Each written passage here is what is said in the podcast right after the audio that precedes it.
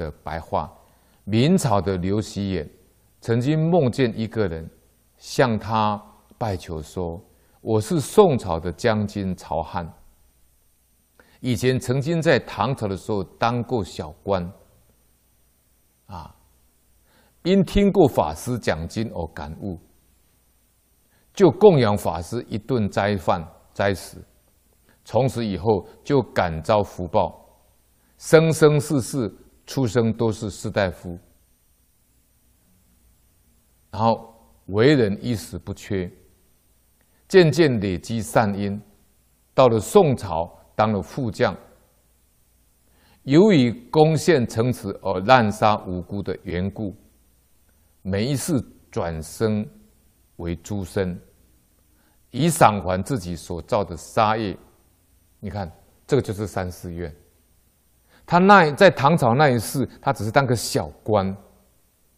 他听法师讲经有法喜，有感悟，所以他设斋设斋一供，就供养一一一顿的斋饭给这个法师，他就修到这个福报了。修到生生世世不失衣冠，都是当士大夫啊。然后又慢慢的累积善因呢，结果到宋朝当了副将，只为了屠城。造了杀业，结果生生世世当猪。啊，第一世修福，第二世得富贵，第二世得富贵造业，第三世到恶道去，这叫三世怨。啊，那么曾经在前年，你的佃户，你的佃户就佃农呢，把我的猪身拿去抵充欠你的租金。承蒙你的怜悯，让我存活下来。现在我又在此地呢，要偿还宿债，所以特别的向你求救。刘公就说了：“我有什么法救你呢？”曹翰说：“每一次我被宰割的时候，非常痛苦，难以忍受。只要听到念佛的声音，就可以解除痛苦。